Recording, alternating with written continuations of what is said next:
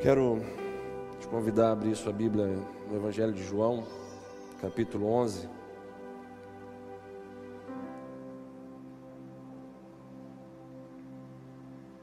Evangelho de João, capítulo 11. À medida que você for achando, se coloque de pé em reverência à palavra do Senhor.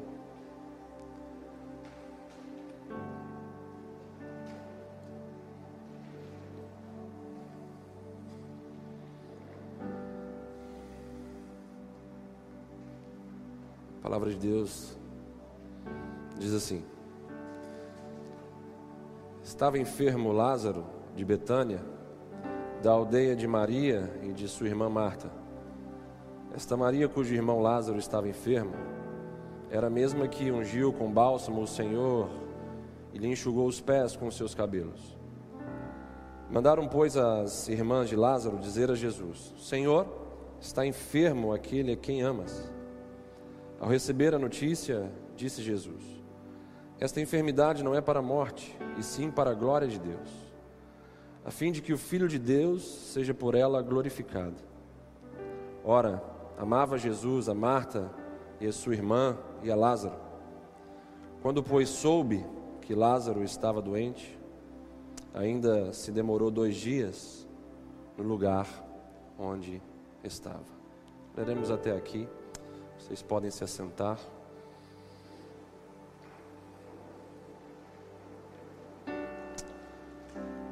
O tema da minha mensagem nessa noite é Entendendo processos.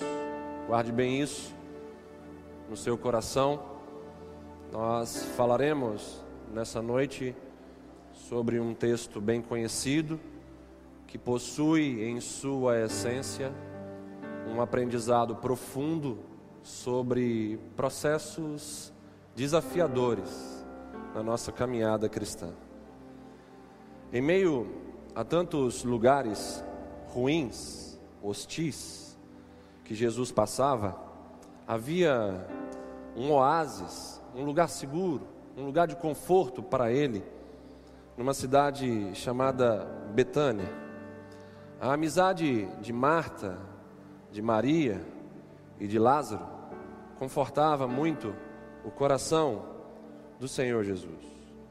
Jesus encontrava na casa deles algo além de uma boa hospedagem, de uma boa comida, ele encontrava um conforto na amizade sincera dessa família querida. Mas nesse exato momento, dentro da realidade do texto que nós lemos, essa família enfrenta um grave problema, enfrenta uma enorme aflição. E nós temos muitas coisas para aprendermos com esse momento dessa família querida de Jesus. Em primeiro lugar, nós vemos aqui nesse texto uma enfermidade grave atingindo Lázaro. Lázaro, irmão de Marta e de Maria, estava gravemente enfermo. E se tem algo que começa a mexer com as minhas entranhas é que o amor de Jesus por ele e a amizade de Jesus com ele não o manteve longe dessa terrível doença. O amor e a amizade de Jesus para com Lázaro não o blindou das adversidades, não o blindou das dificuldades da vida. E dentro desse princípio que fala sobre a nossa condição perante os acontecimentos da vida, mesmo sendo cristãos, o princípio que fala que nós não estamos imunes à dor, à angústia, aos sofrimentos, temos aqui pelo menos três lições para aprendermos. Primeiro, as crises, elas são inevitáveis. Não existe condições de nós evitarmos as crises dentro da nossa jornada. Lázaro, mesmo sendo amigo de Jesus, ele ficou doente. O fato de sermos próximos de Cristo, como eu disse anteriormente, não nos garante essa imunidade contra doenças, contra adversidades. Segundo, as crises, elas podem aumentar. A gente não apenas é incapaz de evitar as crises, como quando enfrentamos elas, elas geralmente tendem a aumentar. Lázaro não apenas ficou doente, as suas irmãs não apenas ficaram preocupadas, angustiadas com uma enfermidade, mas Lázaro, ele piorou e chegou a morrer. Há momentos em que nós somos bombardeados por problemas que escapam do nosso controle. Essa pandemia ela tem mostrado que nós não temos controle nenhum. Essa pandemia tem mostrado que as grandes potências mundiais não têm controle nenhum.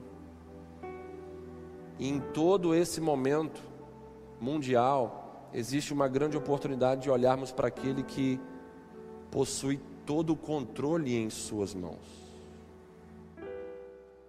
Quando nós entramos em crises, e elas são inevitáveis, como nós vemos, elas tendem a aumentar, assim como ocorreu lá com a família de Lázaro.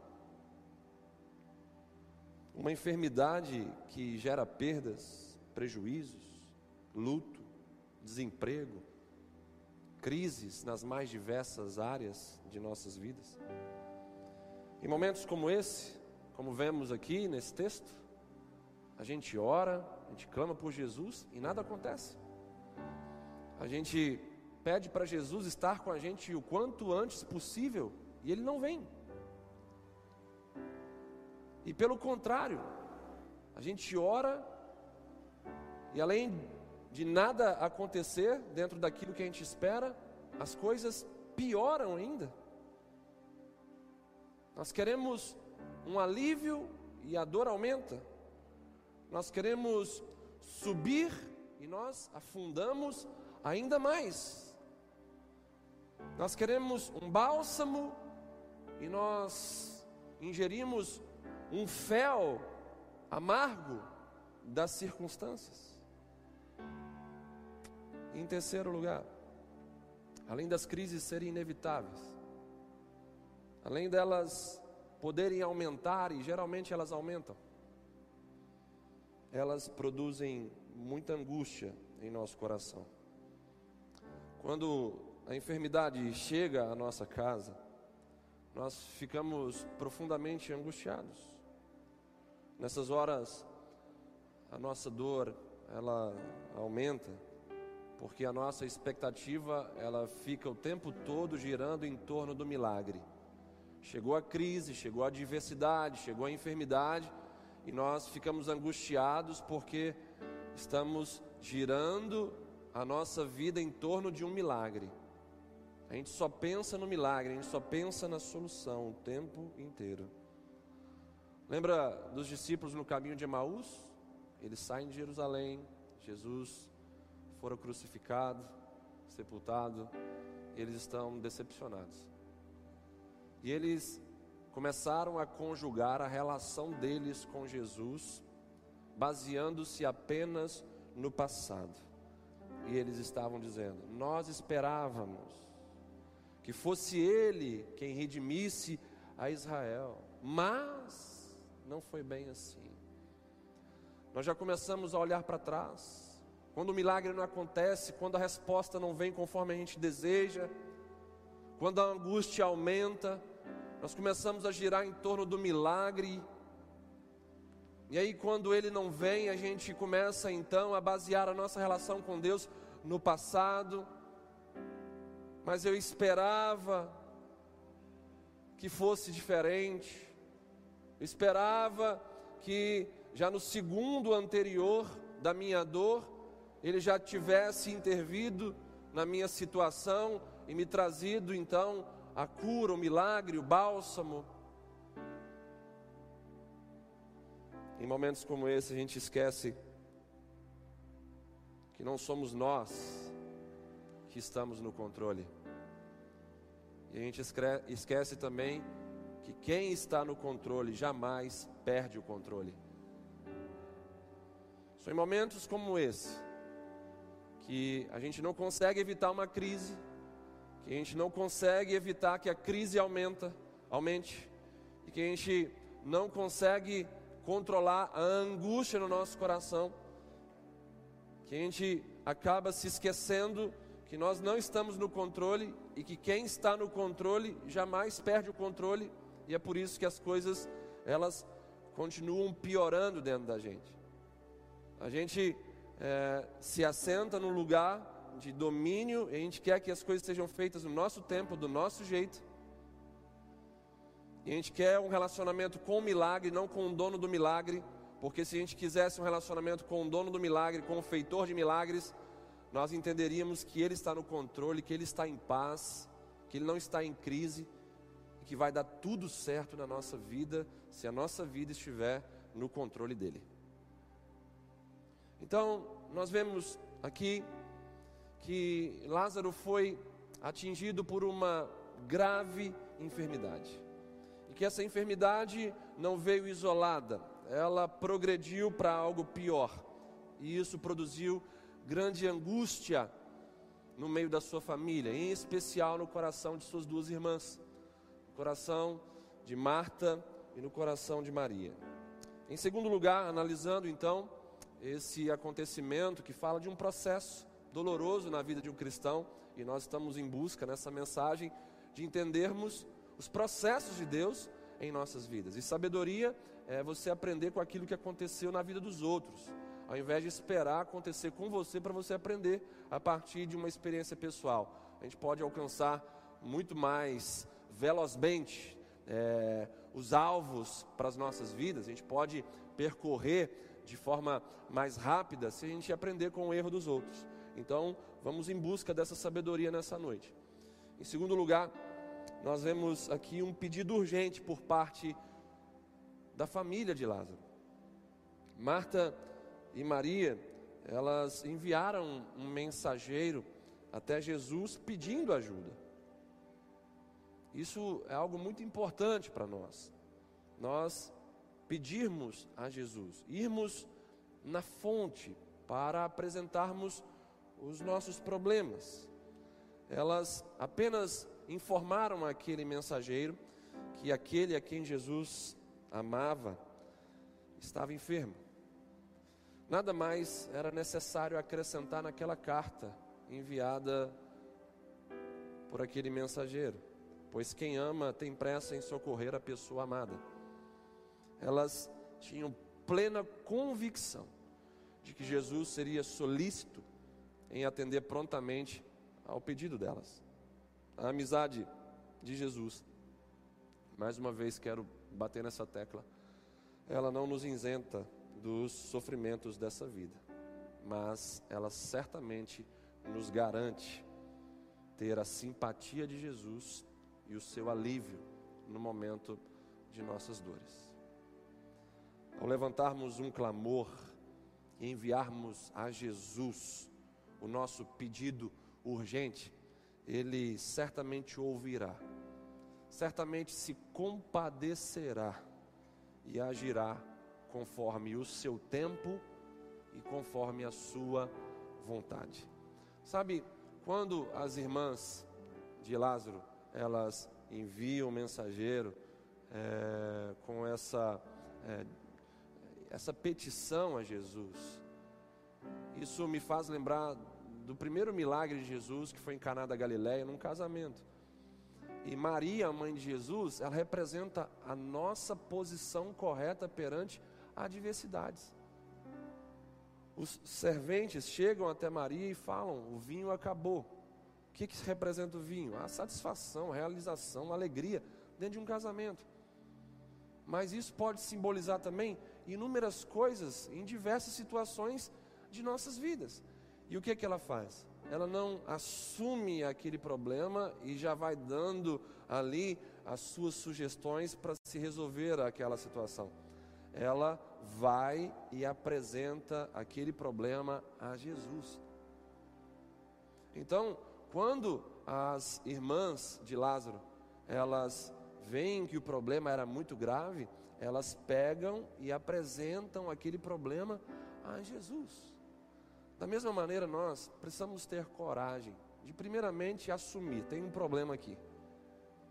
Esse casamento está enfermo, essa relação está doente.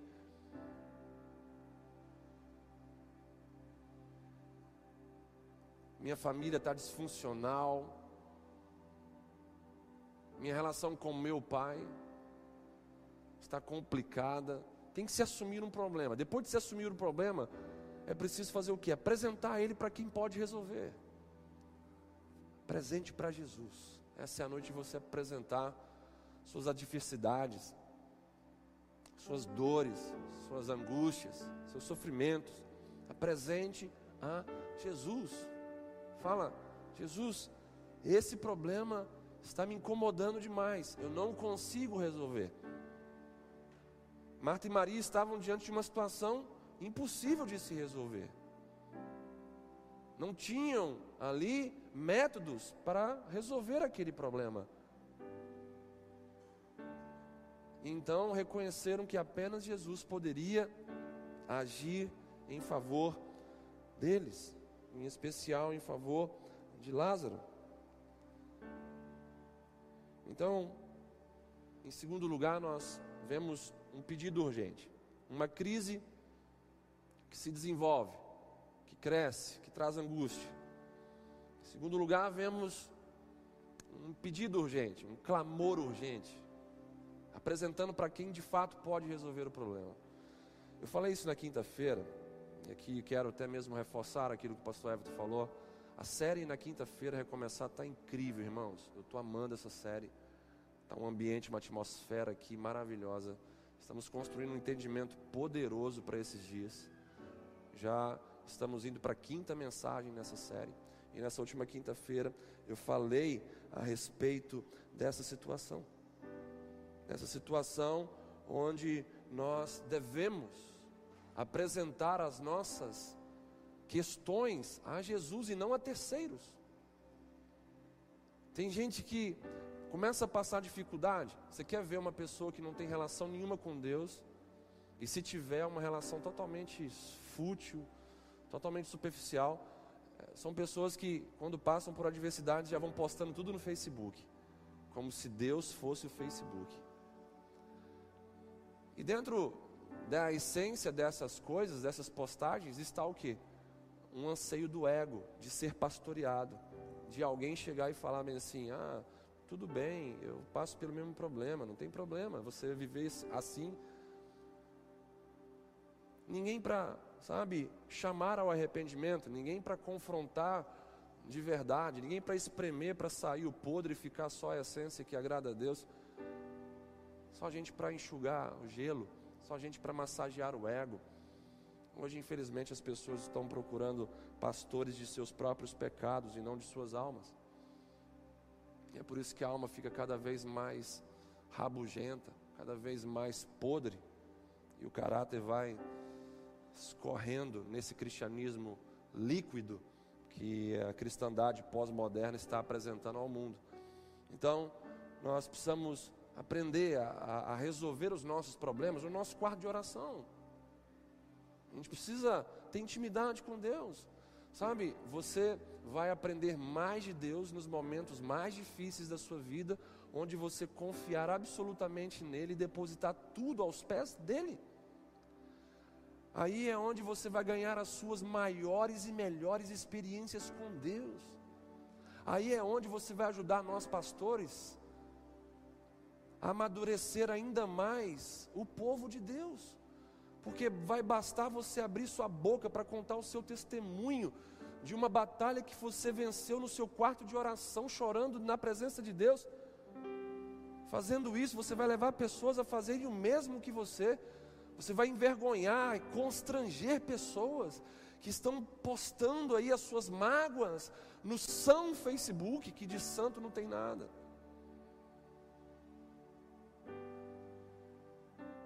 Então, a família de Lázaro apresenta aquele problema para quem de fato pode resolver. Em terceiro lugar, nós vemos nos versos 4 e 5 uma resposta misteriosa da parte de Jesus, quando ele diz o seguinte: Ao receber a notícia, disse Jesus: Essa enfermidade não é para a morte, sim para a glória de Deus, a fim de que o Filho de Deus seja por ele, por ela glorificado. Ora amava Jesus a Marta e a sua irmã e a Lázaro. Aqui nós vemos uma resposta que foi difícil de, de, de, se digerir por parte de Marta e de Maria. Com essa resposta, Jesus não está dizendo que Lázaro não morreria, nem que morreria apenas para ser ressuscitado. O que Jesus está dizendo é que essa enfermidade não teria o poder de ofuscar a glória de Deus, tanto para o milagre que Jesus faria na terra, quanto para grande ressurreição do último dia dessa era, quando Jesus voltar. Jesus, aqui, ele não nega a seriedade do problema de Lázaro.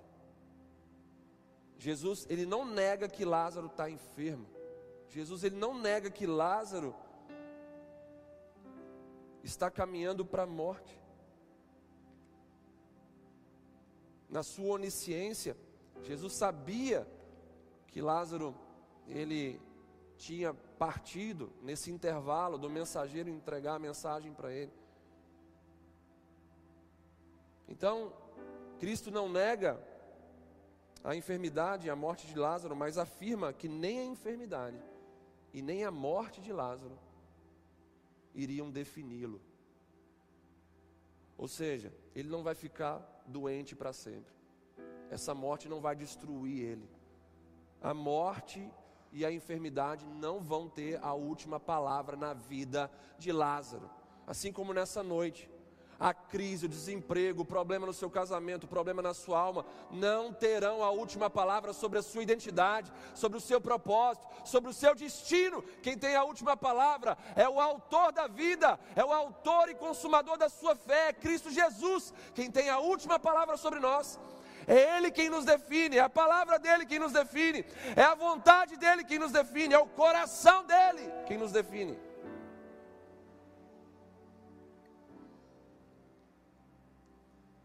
Sabe, nós precisamos entender enquanto igreja, eu tenho falado isso recentemente,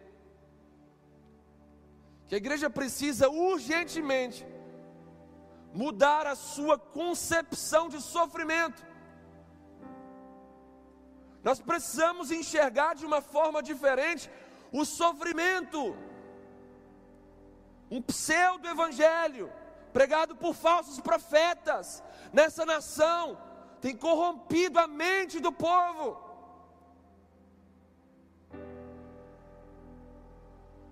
Que acha que o sofrimento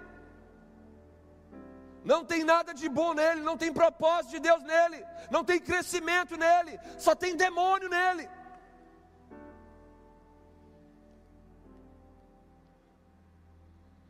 Entendam, irmãos, por favor, nessa noite. Toda enfermidade tem um propósito, e toda dor para um cristão é por enquanto.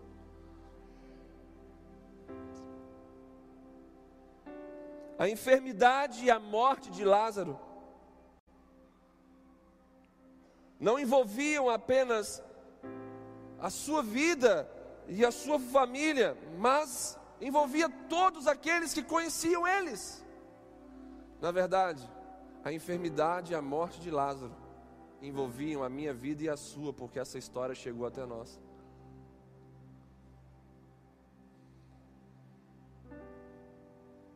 Momentos difíceis, eles manifestam a glória de Deus. Quantos creem nessa verdade aqui? Momentos difíceis manifestam a glória de Deus. Por quê, pastor? Porque em momentos difíceis, Deus conecta pessoas. Em momentos difíceis, Deus aproxima família. Em momentos difíceis, Deus reposiciona propósitos. Em momentos difíceis, Deus quebra corações de pedra. Em momentos difíceis, Deus estabelece mudanças que ninguém nesse mundo conseguiria estabelecer. Quando eu falo disso, eu me lembro de Melissa Camp, a primeira esposa de Jeremy Camp, que faleceu diante de uma enfermidade terrível que eu já tive e graças ao Senhor eu venci há seis anos. Recém-casada, já no prim... antes do primeiro ano de completarem um ano de casados, ela parte para a glória. E sabe, a enfermidade e a morte de Melissa Camp foram as suas maiores músicas, foram as suas maiores pregações, foram as suas maiores ministrações. Enfim, a enfermidade e a morte de Melissa Camp foram o seu maior ministério, porque alcançaram milhares de pessoas, trazendo essas pessoas para a presença de Cristo Jesus, o nosso Senhor. Então, qual foi o propósito da enfermidade e da morte dessa menina? Expandir o reino de Deus na terra. Se tivesse viva, talvez não alcançasse o tanto de pessoas que a sua enfermidade, dentro do seu testemunho e também da sua morte, alcançou. E fica aí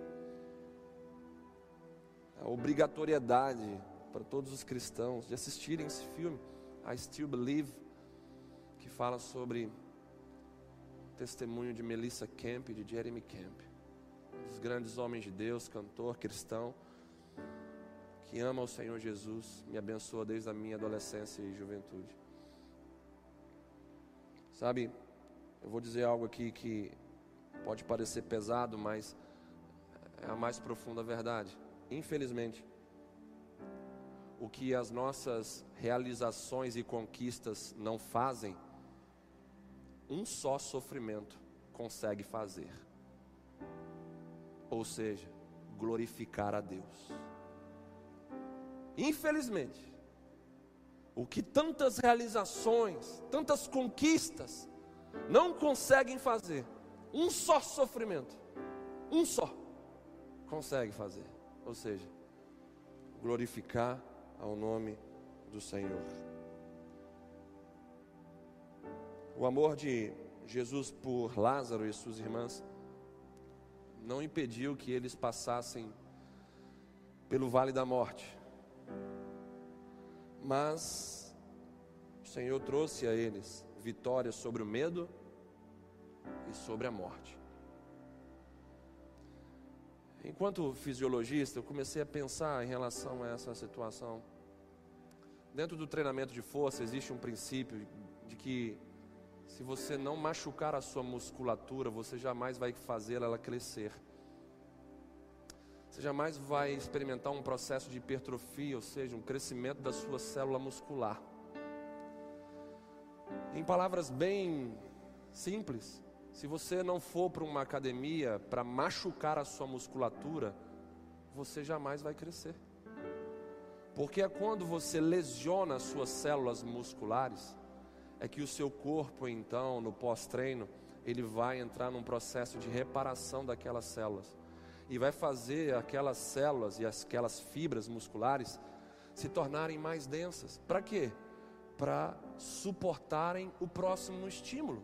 Se você der um estímulo mais forte numa próxima sessão de treinamento, a sua musculatura, pelo processo de hipertrofia e reparação, ela vai se encontrar mais apta, pronta, fortalecida para enfrentar esse novo estímulo, esse novo peso, esse novo desafio. Sem dor não há ganho.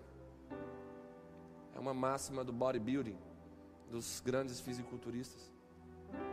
Se você não está afim de sentir dor, você jamais, você jamais vai crescer. E pensando bem, irmãos, na nossa caminhada cristã, esse princípio ele se aplica perfeitamente. Se você não está afim de sofrer, de passar por momentos de dores, você jamais vai crescer. Sabe, a fase que mais lesiona a nossa musculatura e nos faz crescer, não é aquela que a gente empurra o peso para longe da gente, mas é aquela que nós temos que suportar, resistir, segurar e controlar o peso. Não é na fase concêntrica, é na fase excêntrica. Da mesma maneira, não é empurrando os seus problemas para longe que você vai vencê-los, mas é suportando, resistindo, controlando eles na sua vida que você vai crescer. Quantos estão entendendo isso aqui? Digam amém.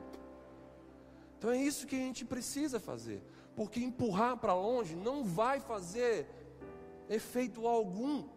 Nós precisamos aprender a lidar com os problemas, a lidar com os pesos, a lidar com os fardos. E dentro desse processo de controlá-los, de não deixá-los nos dominar, é nesse processo que a gente vai crescer para a glória de Deus. Quando a tribulação ela assola a vida do crente, é razoável a gente afirmar que o seu propósito é sempre benéfico. É sempre benéfico. É razoável a gente afirmar que o motivo de um sofrimento, de uma adversidade na vida de um crente é alguma bênção futura. Se Deus está permitindo que nós passemos por adversidades nesse momento, é porque Ele quer nos abençoar amanhã. Quem crê nisso, diga amém aí. E é óbvio, se a gente melhorar hoje, se a gente crescer hoje, se a gente se adaptar hoje, Ele vai poder nos abençoar amanhã, porque vai abençoar filhos e filhas maduros, maduras, que não vão se iludir e se fascinar com as bênçãos que Ele depositar em nossas vidas. Os propósitos de Deus, eles estão além da nossa total compreensão. A gente consegue compreender algumas coisas sim, mas na sua totalidade é impossível a gente compreender. O sofrimento, para nós, em algumas situações, eh, se torna um mistério que nem sempre nós podemos desvendar. Eu vivi isso quando eu tive o câncer há seis anos atrás. É, Deus não tinha obrigação nenhuma de me falar por que, que eu estava passando por aquilo. Eu era, uma, era uma pessoa saudável, eu não tenho histórico familiar é, dessa doença. É, enfim, se levantou uma série de questionamentos no meu coração, porque eu nunca tive nenhum tipo de vício, nada que pudesse me comprometer nesse sentido. Por que, que eu estou passando por isso? Deus não tinha obrigação nenhuma de me falar, mas numa noite ele me acordou de madrugada e eu escrevi tudo isso no meu celular que está guardado até hoje o propósito de eu ter passado por aquela situação. Tudo isso envolve a missão, o propósito, o ministério que Ele me deu. Mas existem pessoas que não possuem esse tipo de resposta da parte do Senhor e nós precisamos entender uma coisa: nós não fomos chamados para entender tudo de Deus, nós fomos chamados para obedecer. Adoração ao Senhor, ela inclui obediência dentro da sua essência. A primeira menção da palavra adoração na Bíblia se encontra em Gênesis na vida de Abraão. E Abraão, ele simplesmente adorou a Deus com a sua obediência incondicional, com a sua obediência sacrificial. Nós não fomos chamados para ficar entendendo todas as coisas aqui, fomos chamados para obedecer ao Senhor. Por quê? Porque nós somos chamados para obedecer um ser perfeito, um ser que não vai nos iludir, um ser que não vai nos enganar. E é por isso que a gente pode obedecer de maneira tranquila porque a gente sabe que Ele tem em Sua mão o controle, não só da minha vida, mas de todo o universo. Então, diante dessa verdade, de situações que a gente não consegue ter respostas aqui, tem gente que pode estar perguntando por que, que meu pai partiu agora, por que minha mãe partiu agora, por que, que meu companheiro, minha companheira me largou. Tem gente que não vai ter essas respostas aqui. Mas o nosso chamado não é para sermos questionadores, mas sim para sermos adoradores. E adoradores obedecem. Amém? Você pode dizer para quem está do seu lado aí, adoradores obedecem. Aí em casa também, diga aí enquanto eu tomo água aqui.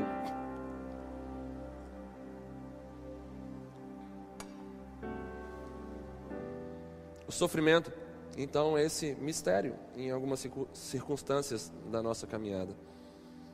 Mas, olhando para Lázaro, é absolutamente certo que para um amigo de Jesus, o resultado do sofrimento será certamente algum bem eterno, alguma manifestação da glória de Deus. Isso nos faz olhar para 2 Coríntios 4,17. É um versículo assim que eu acho que é, todo cristão deveria ter ele com grande estima no seu coração. Tem esses adesivos de parede, decorativos assim, pede lá, pede lá no Mercado Livre, lá igual eu comprei, prega lá aquele negócio abençoado no seu quarto. E olha que versículo bonito, 2 Coríntios 4,17. Imagina, você todo dia acordar e dar de frente para aquele versículo lá. E o texto vai dizer: Pois essas aflições, esses sofrimentos, pequenos e momentâneos, que agora nós enfrentamos, produzem para nós uma glória que pesa mais do que todas as angústias e durará para sempre. Aleluia. Pode aplaudir o seu Deus por essa palavra?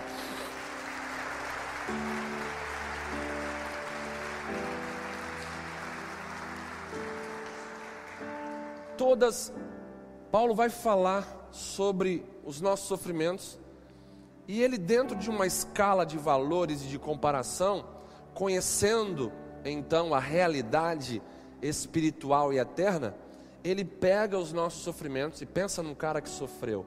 Tá aí um filme para você assistir nessa semana, o apóstolo Paulo. Ele então vai falar que as nossas leves, pequenas e momentâneas aflições, tribulações e sofrimentos que agora enfrentamos produzem para nós uma glória que pesa mais do que todas as angústias e dura para sempre. É tempo de você mudar a sua concepção das suas aflições e considerá-las pequenas, leves e momentâneas perante o eterno peso de glória que está sendo derramado sobre a sua vida. O que é esse eterno peso de glória? São as virtudes de Deus, são os atributos que vêm para as nossas vidas através de Jesus Cristo, os atributos divinos, celestiais, ou seja, a essência, a semelhança, a natureza do Senhor que começa a fazer parte da nossa vida. E nós ganhamos tudo isso nesses momentos onde nós não deixamos com que as nossas aflições e sofrimentos estejam no lugar que é para Deus estar. Tem uma música de uma banda cristã que eu gosto muito, Newsboys, que fala o seguinte: o nome da música é Lord I Don't Know, Senhor eu não sei, e vai dizer o seguinte: Tu és o autor do conhecimento. Tu podes redimir o que foi feito. Tu sustentas o presente e tudo o que há de vir, até a chegada do teu reino. Senhor, eu não sei onde tudo isso vai chegar, ou como tudo isso vai terminar. Portanto, leva-me a paz que excede o entendimento, uma paz que supera todas as dúvidas. Tu és o Deus do amanhã, transformando as trevas em amanhecer, fortalecendo o desesperançado com esperança para seguir. Tu és a rocha de toda salvação. Ó Senhor, tu és o autor, redimindo o que foi feito, tu sustentas o presente e tudo que há de vir. Senhor, não sabemos aonde tudo isso vai dar, como as coisas vão se resolver. Leva-nos a paz que excede o entendimento, uma paz que supera toda dúvida. Em um momento como esse, que a família de Lázaro enfrentou, questionamentos vieram ao coração daquelas mulheres. E certamente palavras que nós vimos aqui nessa canção passaram pelo coração delas. Senhor, a gente não sabe aonde tudo isso vai chegar ou como tudo isso vai terminar.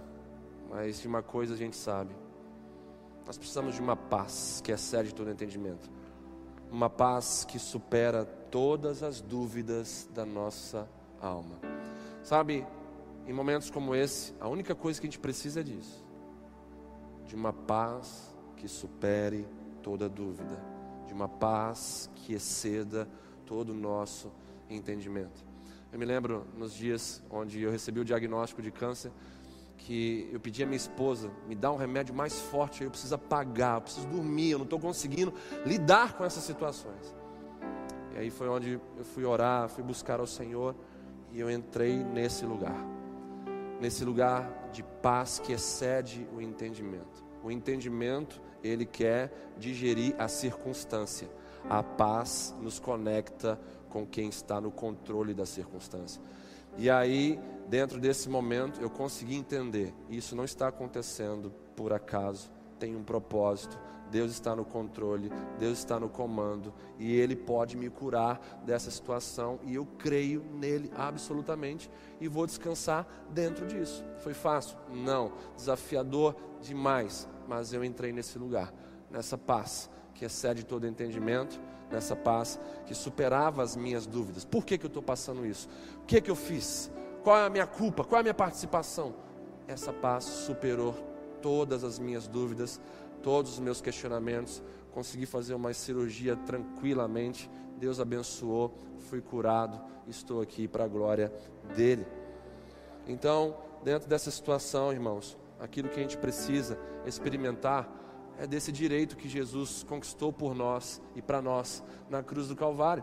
Nós temos o direito de acessar a Cristo Jesus e alcançar essa paz que excede todo entendimento e que supera todas as nossas dúvidas. Coloque a sua mão na sua cabeça nesse momento, Senhor, em nome de Jesus.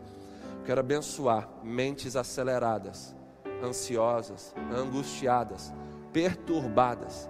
Eu quero, Senhor, em nome de Jesus, abençoar com o que eu vivi a vida de cada uma dessas pessoas que não estão conseguindo experimentar uma paz na mente, uma paz no coração, que excede o entendimento e que supera todas as nossas dúvidas e questionamentos.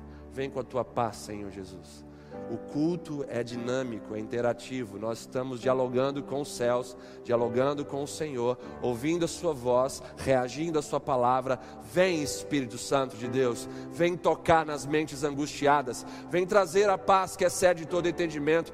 Vem trazer o direito que Cristo conquistou por nós e para nós na cruz do Calvário. Vem trazer essa paz que só Jesus pode dar. Em nome do Senhor mesmo que nós oramos. Amém e amém. Continuando, queridos, como conciliar o amor de Jesus com o nosso sofrimento? Como conciliar o amor de Jesus com o nosso sofrimento? A família de Betânia era amada por Jesus. Jesus amava Marta, Maria e Lázaro, como diz o texto. Mas mesmo assim, Lázaro ficou enfermo. Se Jesus amava Lázaro, por que Jesus permitiu que ele ficasse doente? Porque ele permitiu que as suas irmãs sofressem? Porque permitiu que Lázaro morresse? Aqui está o grande mistério do amor e do sofrimento. É no sofrimento que o amor de Deus se revela a nós de uma forma mais clara e numa intensidade mais forte. Por quê? Porque é no sofrimento que o amor de Deus nos encontra sensíveis. E é nessa sensibilidade, através do ensino, através da provisão, através da proteção e da transformação, que nós conseguimos visualizar e provar o amor de Deus. O amor que nos ensina, que nos protege, que provê, que nos transforma. Qual é a relação entre o amor e o sofrimento? O amor de Deus e o nosso sofrimento. A relação é pedagógica. O mistério está na pedagogia, na didática, no ensino que o Senhor traz para nós. É triste falar isso, mas para Deus ensinar muitos, para não dizer a maioria esmagadora dos seres humanos, para Deus trazer os seus ensinos mais profundos, Ele tem que lançar muitos num leito de hospital. Ele tem que permitir perdas terríveis, acontecimentos trágicos para ter um espaço nos ouvidos de muitos homens, de muitas mulheres. Tudo isso é pedagógico, um ensino que traz vida, que traz transformação, que reposiciona pessoas perante o propósito eterno de Deus, que é se parecer com Jesus e assim fazer parte da família de Deus. Para Deus, sofrimento e amor se convergem em Jesus. Não é isso que João 3,16 nos ensina? Sofrimento e amor se convergem em Jesus, porque Deus amou o mundo de tal maneira que deu seu Filho unigênito para que todo aquele que nele crê não pereça, mas tenha vida eterna. Deus deu seu Filho para morrer no nosso lugar. Então, para Deus, sofrimento e amor convergem em Jesus. Jesus sofreu e no seu sofrimento nós vimos a maior expressão de amor em nossa direção. Para nós, sofrimento e amor se convergem no propósito eterno de Deus. Eu então preciso analisar que o meu sofrimento é uma ação do amor de Deus para me fazer parecer com Cristo Jesus e me encaixar no propósito eterno do meu Deus. Então guarde bem isso. Como conciliar o amor de Jesus com o nosso sofrimento? Marta e Maria eh, fizeram a coisa certa na hora da aflição, buscaram ajuda em Jesus, conforme nós já vimos anteriormente. O Salmo no número 18, verso número 6, vai dizer: Na minha angústia invoquei o Senhor, gritei por socorro ao meu Deus, ele do seu templo ouviu a minha voz, e o meu clamor lhe penetrou os ouvidos. Creia nisso. No momento da sua angústia, invoque ao Senhor. Grite por socorro, e ele no seu templo ouvirá a sua voz, o seu clamor penetrará os seus ouvidos. Faça a coisa certa. Apresente o seu problema a Jesus. Continuando, elas buscaram ajuda na base certa. Elas fizeram a coisa certa, apresentaram o problema para Jesus, buscaram ajuda na base certa. Qual foi a base que elas utilizaram? O amor de Jesus por Lázaro. Elas vão dizer: diga para Jesus que aquele a quem ele ama está enfermo. Basearam-se no amor de Jesus por Lázaro e não no amor de Lázaro por Jesus. Quem ama tem pressa em socorrer a pessoa amada. Hoje nós podemos dizer, dizer Jesus, socorre aquele a quem amas que está com câncer. Hoje a gente pode dizer, Jesus, socorre aquele a quem tu amas que está se divorciando que está desempregado, está angustiado.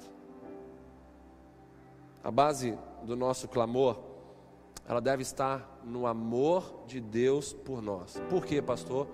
Porque quem me ama de forma perfeita, cuida de mim de maneira perfeita. Por isso que elas fizeram questão de colocar na base certa o pedido delas. Aquele a quem tu amas está enfermo. Ou seja, nós confiamos no seu amor perfeito por Lázaro. E confiamos que o Senhor vai agir, vai ajudar ele.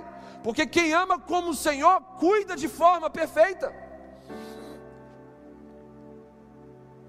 Segundo questionamento, que envolve essa questão aí, como conciliar o amor de Jesus com o nosso sofrimento. Por que Jesus não curou Lázaro à distância? Ele não tinha feito isso com o filho do oficial, porque ele não curou o seu amigo a quem amava. A atitude de Jesus parece contradizer o seu amor aqui.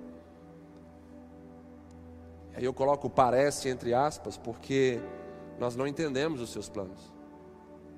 Para nós pode parecer um monte de coisa, e vai parecer um monte de coisa na nossa ignorância, porque a gente não entende, não compreende os seus planos. Aí parece que ele não está amando de forma correta, que ele não está cuidando de maneira correta, que está atrasado nos seus propósitos.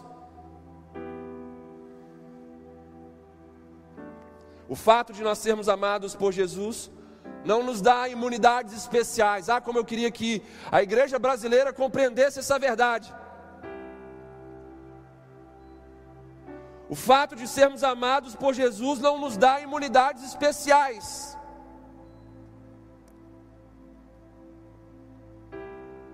O pai amava o filho, mas permitiu que o filho Jesus bebesse o cálice do sofrimento e morresse na cruz em nosso lugar.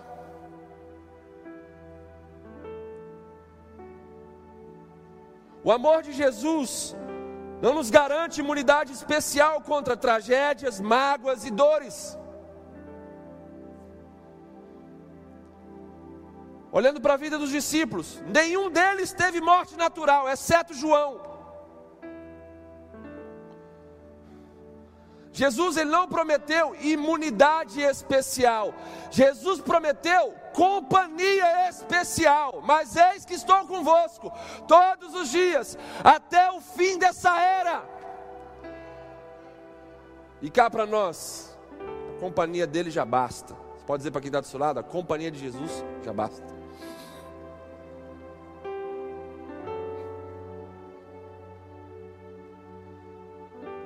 Em quarto e último lugar,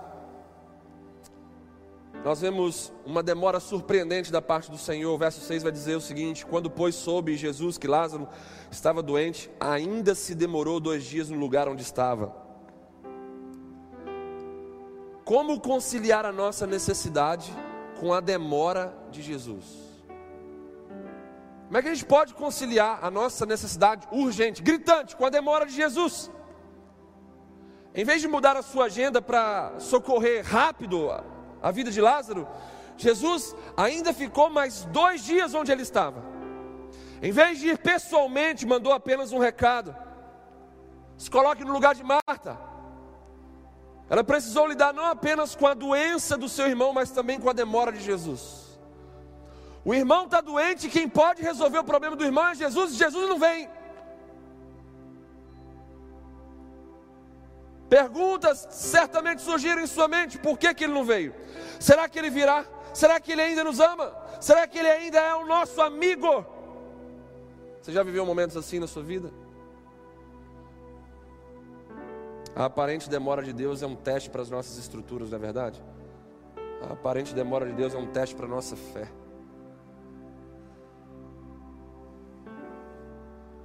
A aparente demora do nosso Deus também é um convite à nossa fé para entrar no tempo kairós de Deus.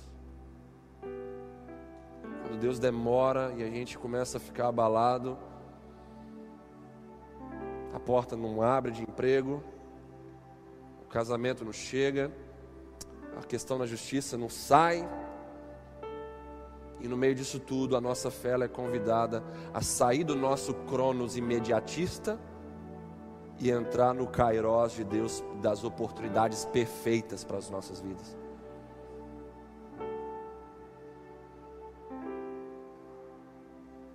A demora de Jesus, guarde bem isso. A demora de Jesus foi uma preparação para o milagre na vida de Lázaro.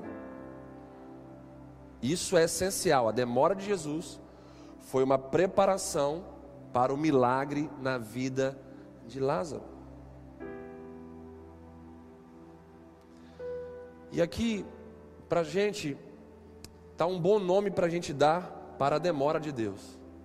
Que tal, a partir de agora, a gente não falar mais da demora de Deus, que Deus está demorando, mas a gente substituir a demora de Deus por preparação do milagre. A gente fala bem assim: a preparação do meu milagre está acontecendo. Preparação do agir sobrenatural de Deus está a todo vapor. A preparação do meu varão, da minha varoa, está indo a todo vapor. A preparação no coração desse juiz duro está acontecendo. Esse milagre vai acontecer, essa causa da justiça vai sair. A preparação está acontecendo. Não tenha pressa, porque Deus não demora, Ele capricha. Não tenha pressa, porque Deus não demora, Ele capricha. Pode falar isso para quem está do seu lado aí? Até de máscara assim, dá um sorriso de máscara aí. Deus não demora, Deus capricha.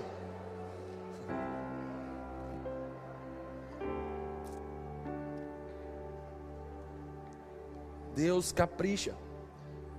Ei, vamos analisar aqui também de uma forma lógica, porque a fé que a gente possui, ela é racional também. As coisas boas que a gente experimenta nessa vida, geralmente elas demoram para ficar prontas, não é verdade? Você gostaria de comer num lugar onde as coisas fossem feitas bem rápidas e sem nenhum tipo de zelo, sem nenhum tipo de qualidade? As coisas boas geralmente elas não ficam prontas rápidas. Então vamos aguardar em Deus, porque Ele não está demorando, Ele está caprichando. E esperar em Deus não é perder tempo, é entender o tempo. Mais uma chave aí, ó. Mais uma chave que vai abrir aí muitas portas de conhecimento e conhecereis a verdade, e a verdade vos libertará. Se você conhecer, você vai ser liberto. Isso aqui é uma chave poderosa. Esperar não é perder tempo, é entender o tempo. Que tempo? O tempo de Deus para as nossas vidas. A nossa necessidade, ela nunca será maior do que o propósito de Deus. O que Marta e Maria entenderam é que a necessidade delas não era maior do que o propósito de Jesus. Enquanto igreja, a gente precisa entender isso. A minha necessidade não é maior do que o propósito de Deus. Porque quando você bota a sua necessidade no lugar do propósito de Deus, você casa com uns boca murcha do inferno aí que vai aterrorizar, a sua vida. Você vai entrar em emprego que vai desviar a sua fé vai te levar para longe da igreja, para longe da sua família. Você vai entrar em rascadas. Você vai escolher mal, decidir de forma ainda pior. Quando necessidade vai para o lugar do propósito, a gente se lasca.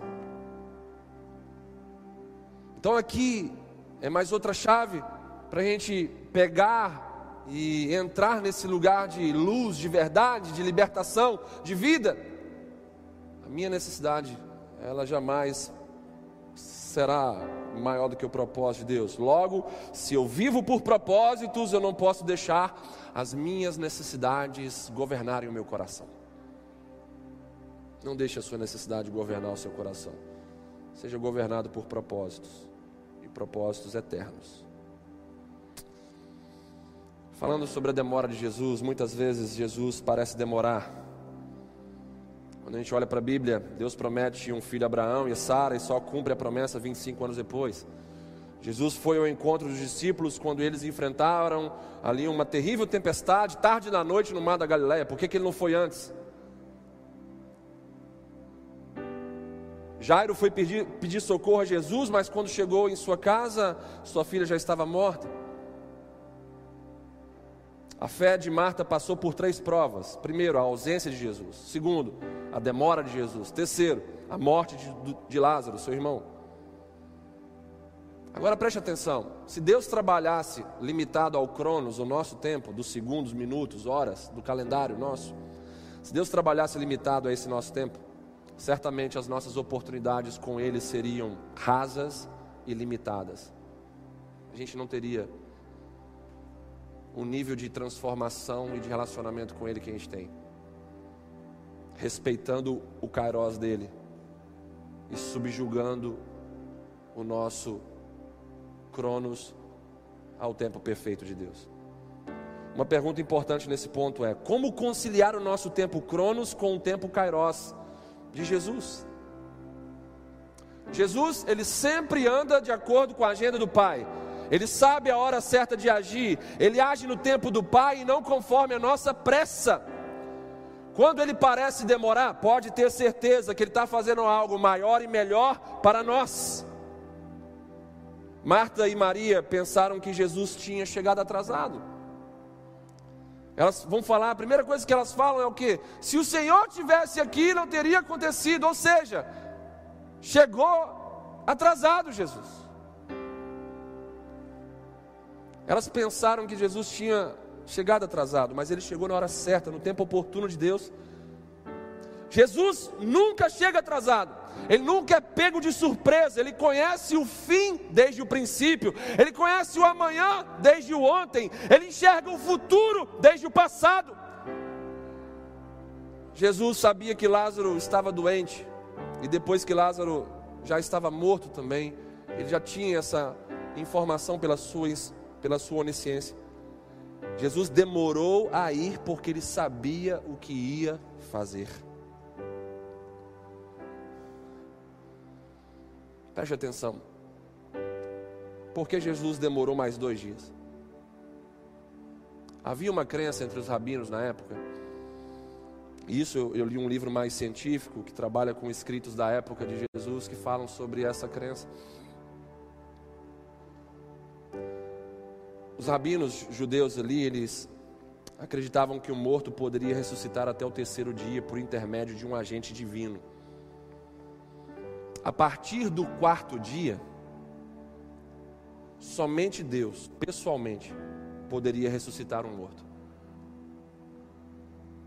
Consegue entender aí porque Jesus demorou? Ao ressuscitar Lázaro no quarto dia, os judeus precisariam se dobrar diante da realidade divina de Jesus.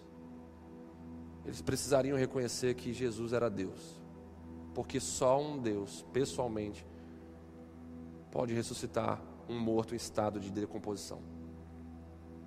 Já cheirava mal.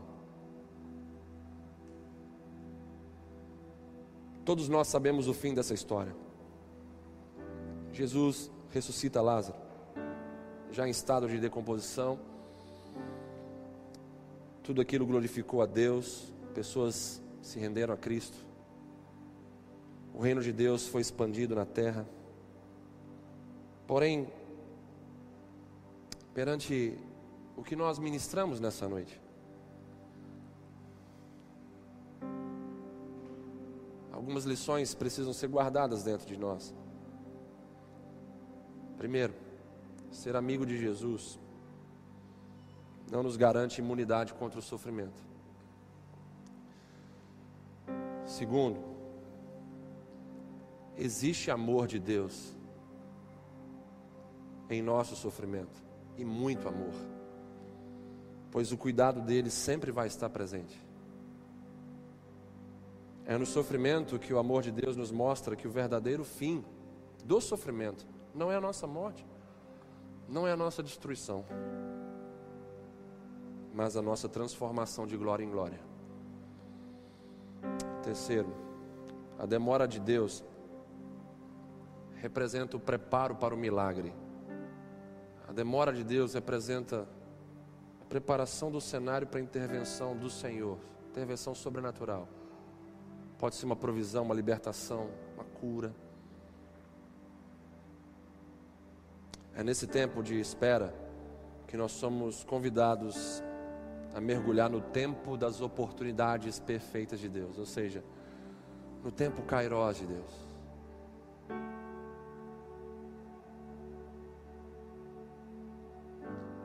Os que entendem esse processo recebem Jesus trazendo intervenções sobrenaturais e milagres em suas mãos. Portanto, eu quero convidar a todos que estão participando desse culto nessa noite a redefinir o sofrimento. Vamos redefinir o sofrimento? Vamos dar ao sofrimento um outro nome de oportunidades de crescimento? Vamos conciliar o amor de Deus com o nosso sofrimento? Vamos enxergar de forma mais clara o amor de Deus no meio das nossas dificuldades? Vamos entender o tempo de Deus para nós? E vamos deixar a nossa pressa de lado?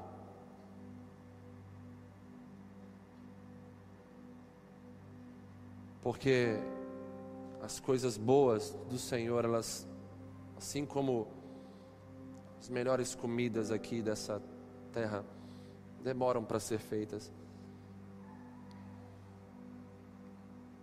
Não que Deus não tenha poder de trazer respostas instantâneas, rápidas. Não quero limitar o agir de Deus com essa mensagem, pelo contrário, quero abordar, obviamente, aquilo que mais nos desafia, que são as suas respostas mais demoradas. Jesus, quando chega no túmulo, ele fala: Lázaro, vem para fora. Se o cenário está preparado, se eu entendi que o sofrimento é para o meu crescimento, se eu entendi que há amor de Deus no meio das minhas dificuldades, das minhas dores, se eu entendi o tempo de Deus como o tempo perfeito para mim, eu preparei um cenário. E dentro desse cenário que eu preparei, eu vou ter condição de ouvir o que Lázaro ouviu de Jesus. Vem para fora. vem para fora. Lázaro, venha para fora. Aplicando isso às nossas realidades. Pecador, venha para fora desse cativeiro. Homem, venha para fora desse vício. Mulher, venha para fora dessa amargura. Jovem, venha para fora do mundo. Saia desse lugar de morte.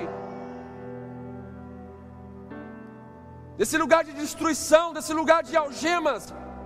Saiam, saiam. Há amor de Deus nesse tempo todo que você está sofrendo. E hoje é um marco desse amor, onde Deus está te chamando para sair desse lugar. Sai desse lugar, vem para fora.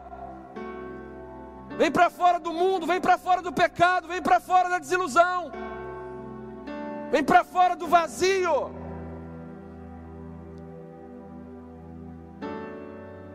Vem para fora do câncer. Vem para fora, vem para fora. Em nome de Jesus, fiquem de pé nesse momento, em nome de Jesus.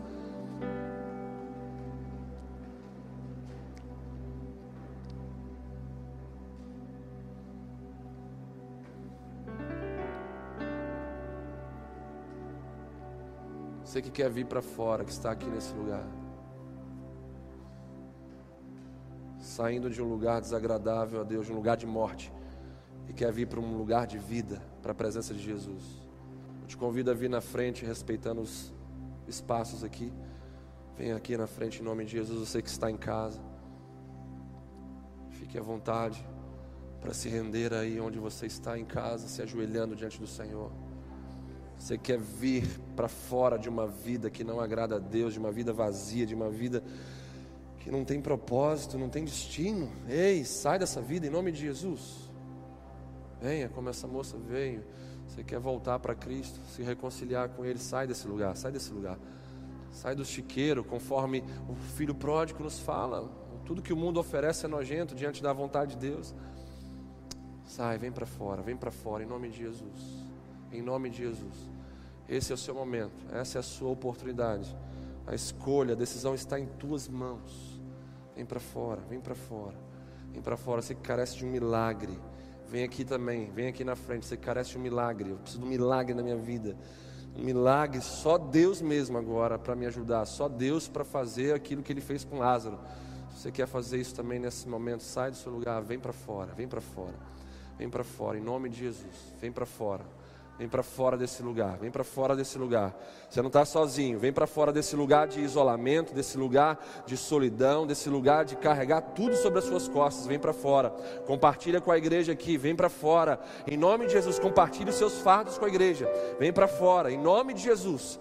Em nome de Jesus, a palavra preparou um caminho, a palavra preparou um cenário, a palavra preparou corações, a palavra preparou vidas. Para quê?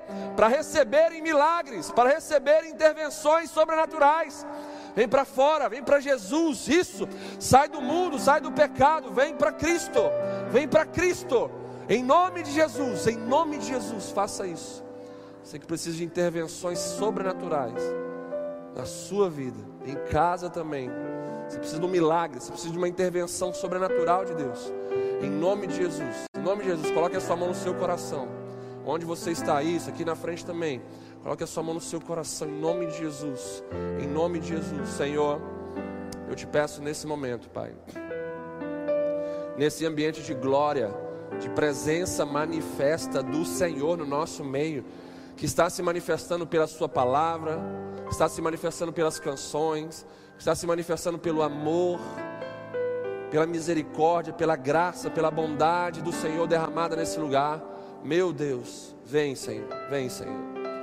Senhor, eu te peço que o impossível, Senhor, saia para fora.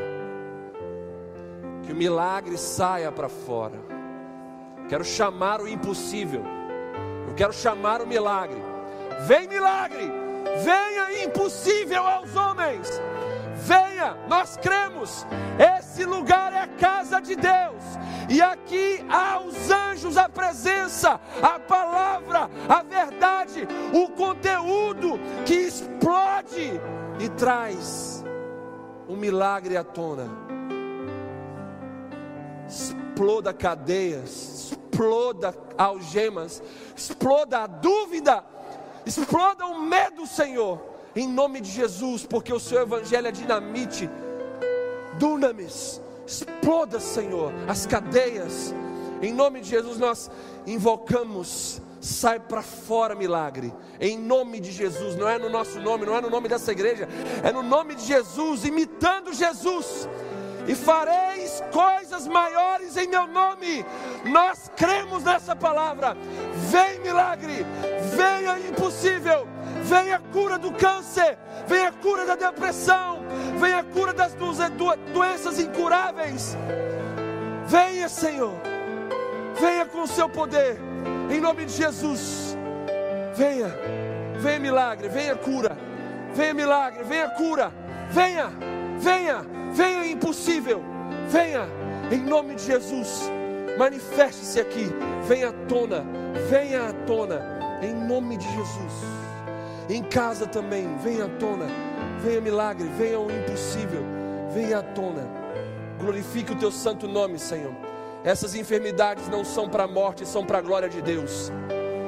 Não são para a morte, não são para a destruição, é para a glória do Senhor. Venha o milagre, Senhor, na vida da Marina, na vida do seu Valdomiro. Venha o milagre, venha o milagre, venha o milagre, venha o impossível. É para a glória do Senhor, é para conversão de almas, é para expansão do teu reino, é para testemunho do Senhor. Venha, venha cura, venha milagre, venha o impossível, em nome de Jesus, em nome de Jesus, em nome de Jesus. Te adoramos, Senhor. Te adoramos nessa atmosfera poderosa de glória, de cura, de restauração, de salvação, de transformação de vidas. Meu Deus, recebe toda a glória de todos os testemunhos aqui nessa noite. Recebe toda a glória, Senhor, é tua. Nós não queremos nada para a gente, Pai, porque se a glória que é do Senhor parar em nós, vai apodrecer a gente. Nós não queremos isso, é toda do Senhor, Pai, em nome de Jesus. Essa igreja te glorifica pelos teus grandes feitos, pela Sua palavra, pelo entendimento, pela resposta, pelos milagres, pelo sobrenatural do Senhor nessa noite, em nome de Jesus. Abençoa o teu povo, guarda a tua igreja, livra-os de todo mal. Dê uma semana de vitória no meio das batalhas. Senhor, eu te peço por uma nova visão do teu povo sobre o sofrimento, sobre a dor, e que essa maturidade possa amadurecer aqueles que convivem com eles, em nome de Jesus. Será essa palavra, não deixe o inimigo roubar essa semente, mas que possamos ainda hoje regá-la com a nossa fé, com a nossa devoção, com a nossa reflexão, para que ela se encarne em nós, se torne parte da nossa vida para que o Senhor seja glorificado em nós, em nome de Jesus. Em nome de Jesus. Que o amor de Deus, que a graça maravilhosa de Jesus Cristo, nosso Senhor, que as doces e eternas consolações do Espírito Santo de Deus estejam hoje sobre nós e também para todos, sempre e sempre. Amém.